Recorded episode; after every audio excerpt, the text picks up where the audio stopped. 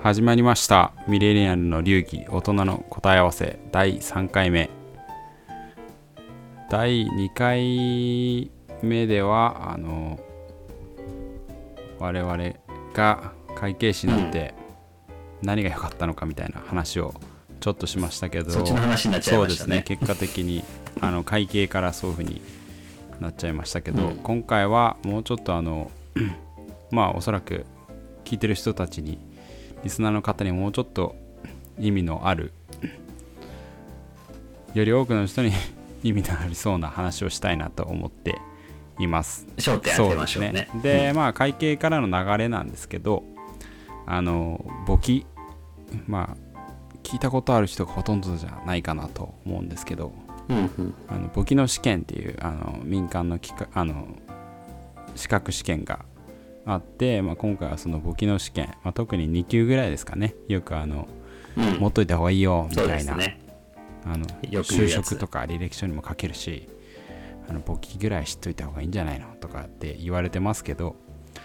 じゃあ簿記って何なのってことと簿記をやったらどんないいことがあるんだろうっていうものについてちょっと あの我々の意見とか話していきたいなと思いますんでじゃあ今回は簿記やってぶっちゃけ何の役に立つのっていう話をしていきましょそうですね。簿記ってやっぱり今でも取っといた方がいいよって言われるやつに入ってんのかな？ううーん。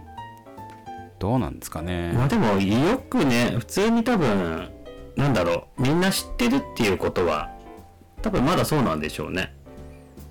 そうですね。今でも全然まあちょっと今ねちょうどコロナ禍なんでどんだけ頻繁にやってるかわからないですけどパッと調べると 確かに試験自体がね。パッと調べるとやっぱ出てきますしね。2020年うんもうん第154回とか言って出てきますね。そもそも大体簿記2級ちょっと今調べてみたんですけど、うん最高の合格率簿記2級47%って時もあれば6%ぐらい半分ぐらい。あるんで、まあ、結構振れ幅ああ結構振れ幅大きいですね。ね。ただ大体でも20%前後ですかね。だからまあそういった意味でも一般的にはその簿記2級に関して言えばちょっと難しいけどすまあ頑張れば取れるみたいな。そういう頑張ればね。うん。あの履歴書に書いたらもしかしたらおこの人簿記2級持ってるじゃんみたいななるかもしれないっていうので、あの一般的には取っといた方がいいよって言われてるのかもしれないんですけどまあでも実際簿記2級取ってどうなのっていうあんまりねそういうことを言ってる人もいないですしなんでじゃあ簿記2級が取ったらいいのかみたいなことを教えてくれるあの雑誌とかも特にないので、まあ、その辺についてちょっとうちらの意見を。確かに。でもこれはね結構難しい問題かもしれないですね。簿記って何なんですかね？そもそも簿記って何なんですかねっていうまあね。そうそうそう。何ですかね？これね説明がすごい難しいですよね。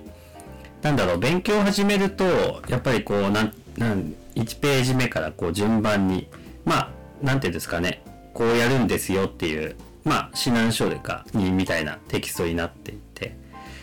なんか具体的な目的とかなんか明確な何かがあるっていうよりもやり方をきちんと教えてくれる。のがなんか一般的な多分あれですよね。教科書っていうかなんていうんですかね。参考書？になってますよね。なんかねその説明がすごい難しいですよね。仕組み？仕組みっていうんですかね。うーん。なんか私が思ったのは本当に企業活動の記録法についてのあの学問っていうほど大それたもんじゃないと思うんですけどまあ言語でいうところの文法みたいな感じかな。あとはまあ最近あの記録法っていうのも確かに分かりやすいですね。記録法かなで記録する際にどういうルールで記録するかある経済的な活動をどのように記録するかみたいな決まり事を覚えてどんどん記録していくっていう感じかなっていう印象ですよね。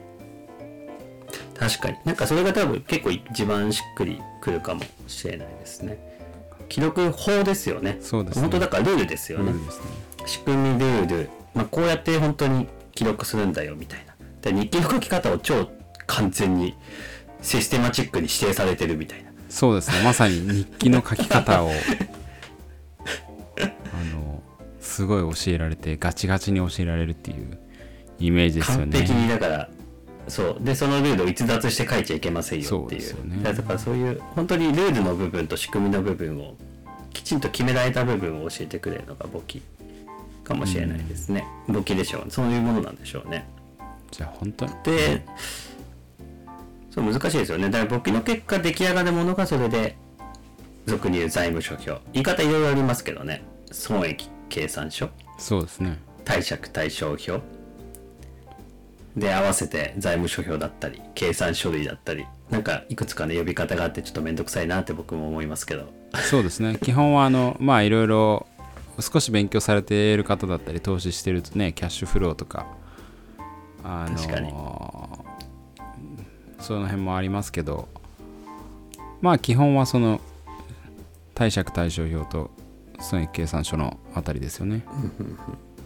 それらはだから簿記の仕組みを使って記録を積み上げた結果として積み上がった結果ですよね。としての成果物がそれぞれ今言った損益計算書と貸借対照表が出来上がるそうですね。だから毎日の日記をどんどんちゃんとルールに従ってつけて1年間終わった時に今までの日記を総括したやつがその2つになってくるみたいな。でそこからまあいろんな情報キャッシュフローとかも出てくるという感じですかね。確かにでぶなんかね具体的にどうやるかはね説明難しいですけどね。でもまあなんか今の説明はすごいしっくりきますね。そこで多分あのねあの最初に問題提起というかしたところの簿記2級ってなんか役に立つのっていうところなんですけど、どうですかね？ロッキーさん的に。ロッキー的にはだからなんだろう。まあ言い方ね悪いですけどね。例えばさっきのあの履歴書に簿記を書いといてっていうスタンスからすると実を言うととあんまつながんないかなと思うんですけどね。多分その最終的な成果物としてあの損益計算書貸借対照表を作るための仕組みとしてのあとはまあ何ですかねルールなんで、まあ、それを使う人実際に会社の中でそれを使う人には直接意味がありますよね。まあ一言で言うと経理。会社の中で経理をやるんだったら非常に意味があるっていうかむしろだからその仕組みをねそのまま利用して仕事するわけですからね。直接的に影響いい影響いい意味があるのはまさに経理かなと思うんですけどね。ただその簿記履歴書にね簿記を書いて意味があるかっていう意味だところだと、まあ、実を言うと簿記の仕組みだけ知ってても経理以外だと簿記の仕組みって使わないですよね。そうですね。まああんまり営業の方が経理直接ね 入力するなんてこと聞かないですしそう。簿記ってその経理の人がね多分その情報をね記録として入力する仕組みだからそう簿記だけを知ってても実を言うとねそんなに役に立つことはあまりないんじゃないかなっていうのが今のところねずっと、まあ、働いてきて思うところではありますね。だから簿記自体じゃないんですよね多分役に立つのって。うん。そうなんですね。結構そのゴールの方にお話をね個人的にもうなんか進める気持ちになっちゃってるんですけど多分僕的にはその簿記の仕組みが役に立つっていうのは多少ちょっと役に立つ限定的な役に立つしかなくて全般的な役に立つっていうことだとねあんま役に立たないんじゃないかな。ただその先にある簿記の仕組みを使ってできた。あの成果物ですよね。損益計算書貸借対照表をどう使うか。多分その部分がね多分社会に出て役に立つんじゃないかなっていうのはねすごい大いに思いましたけどね。なるほど。どう使うかっていうのはなんか具体的にはなんか使い方とかってロッキーさん的にあります？ロッキー的には例えば多分これってこれもなんか例え話で頭にポンって1個が浮かんでこないのは結構幅広いからかなっていうのはね思うんですよね。例えば営業？まあなんだろう。世の中結構営業の方が一番多いのかどうかも僕はあんま詳しくは知らないですけど、まあ、普通に営業営業的な職に就きましたという時には多分ね売りに行く何か売りに行きますっていう時にただ単に全部同じ売り方する人ってよりも多分相手先さんごとに適切な売り方をする人がいい営業マンってよく言われるような気がするんですよね。どっちかといえば。でもそういう方々は多分ですけど各取引先についての状況をよく知ってる人だと思うんですよね。なるほど。多分その状況を把握するのにそう損益計算書と貸借対照表をうまく活用してる人は大いにいると思いますね。うんなんか、なんでしょうね。売上の、まあ一番わかりやすいのは、損益計算書だと売上の伸び、あとは利益の伸び、あとじゃあそれを、その中身ですよね。で、どんな費用が発生していて、まあ、それがどのように売上に影響してるか、みたいなのって、まあね、俗に言う財務分析ですよね。まあそれを実行することによって、ああ、じゃあこの会社にはこういったものをこういうふうに売っていこうみたいな。なるほど。っていうことを各会社ごとにね、検討してうまくやってる営業マンが、なんとなくですけどね、優秀な営業マンなんだろうな、みたいな。そうすると、じゃあまあ、経験則的にね、なんか感じるとこありますよね。じゃあ営業の人は、あの、まあ、簿記で、ね、記録をする側ではないけど、相手の会社の記録したものの結果を見て、自分の戦略を立てる。まさに。まさにそんな、今まとめていただいた感じの通り。いや、本当にでもね、いや、なんかね、それはすごいイメージが湧きますし、多分営業だけじゃないですよね。そのマーケティングやる人もそうだし、マーケティングの市場調査、マーケティング上の市場調査で、まあ誰がね、対象でお客さんになるか次第ですけどね。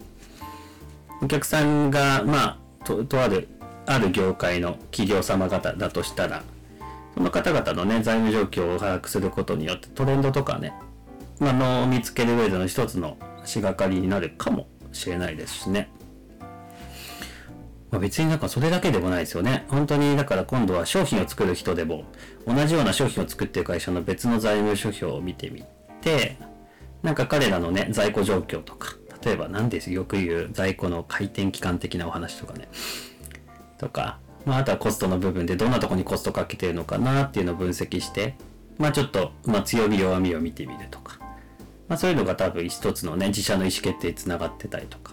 多分結構そういう意味ではねその出来上がったものを読み解く力っていうのはねすごい活用されてるイメージがありますね。僕が今一緒に仕事してる人でもやっぱり優秀な人はみんななんかそれぞれ見てる気がしますよね。なるほど。まあじゃあそうすると必ずしもその簿記という記録の仕方を知っていなくともまあ記録されたものをどう読み解くかっていう読解力みたいなまあ、読み書きでいうところの書けるのもまあもちろん知ってた方がいいけど読みの方が重要だっていう感じですかね。ぶっちゃけちゃうとねやっぱなんだろう社会に出た後思ったとこですけどね。なるほど。まあ確かにねあのね簿記で積み上げられて出てきたその財務諸表とかを見るとね結構その相手の会社だったりまあ別にねもちろん自分が勤めてる会社上場会社とかだとそういうの公開されてますからそれ見て自社のね情報もね、うん、でまあ自社の情報だったらねビジネスモデルとかは分かるんでしょうけどね初めての取引先さんとかもし財務指標とか手に入るようなところであればビジネスモデルとかねどういうなんでこんなに儲かってんですかとかどういうところでこんなにキャッシュにあのー余裕があるんでしょうかとかっていうところもね分析していけばビジネスモデルまで分かってきますからね。そう。まあよ逆に言うとねあのよく言う赤あの黒字倒産みたいなね状況とかもね。そうですね。ね。これはあのー、この会社黒字倒産するんじゃねえかなみたいな。そうですね。まさにあの何ですか下町ロケットとかに出ちゃってるようなあの融資担当者としてもまあちょっと普通の一般的な営業ではないかもあまさにそういう視点ですよね。うん。違いますけど。でもまあもしね銀行マンとか融資担当だったりした時にももちろんそういうのがまあ書くよりも読み解く力っていうのがやっぱ社会に出たり重要だってことですかね、うん。あとはまあ別に営業じゃなくてもあそうね。ねあのバックオフィスでもね経理じゃないバックオフィスでも、まあ、上場会社とかなら自分のうんうんあの会社の状況とか公開されてますしもし転職を考えてるなら、競合他社よりねいいそう会社で。ですね。そこから見えてきますからね。そういう意味では確かにそうそう。あの簿記の知あ識なんかうん、すごいそうねいい流れになりましたね。確かに。人生をシャレオツに生きるには結構。確かにやっぱお金も大事ですからね。能力的な決断に今行きそうになり、なってきようやく3た気がする回目にしてあの 目的に近づいた会話が一個できたかもしれない、はい。ようやくですかね。まあこれはどんどんようやく。積み重ねていけばより意味のある いろんな方向からねそうですね。意味のある話がね。そうするとじゃあ、まあ、今回は簿記をやる意味があるんですかっていうところについて 答えてきたわけですけど結論としては簿記自体はどうですかね？やった方がいいのかな、まあ損はね損はない絶対ないでですすよね。結局どうやって？あらゆる勉強損はない。きれい事かもしれないですけど、多分ないですよね。そうですよね、まあ、やっとけばより深く理解できるっていう。そうそうそうですからね。でもまあただ我々の意見として、まあ、特にねロッキーさんとかずっと民間のいろんな企業さん見てきた中では読み取る力の方が、まあ、重要なんじゃないか。その知識をどうやって活用していくかっていうところにフォーカスした方がいいんじゃないかってことで。ということで今回は簿記。意味あるのぶっちゃけ意味あるのっていうのについて 語りましたまあ簿記はやっても損がないということでまた次回次のテーマ期待していてください。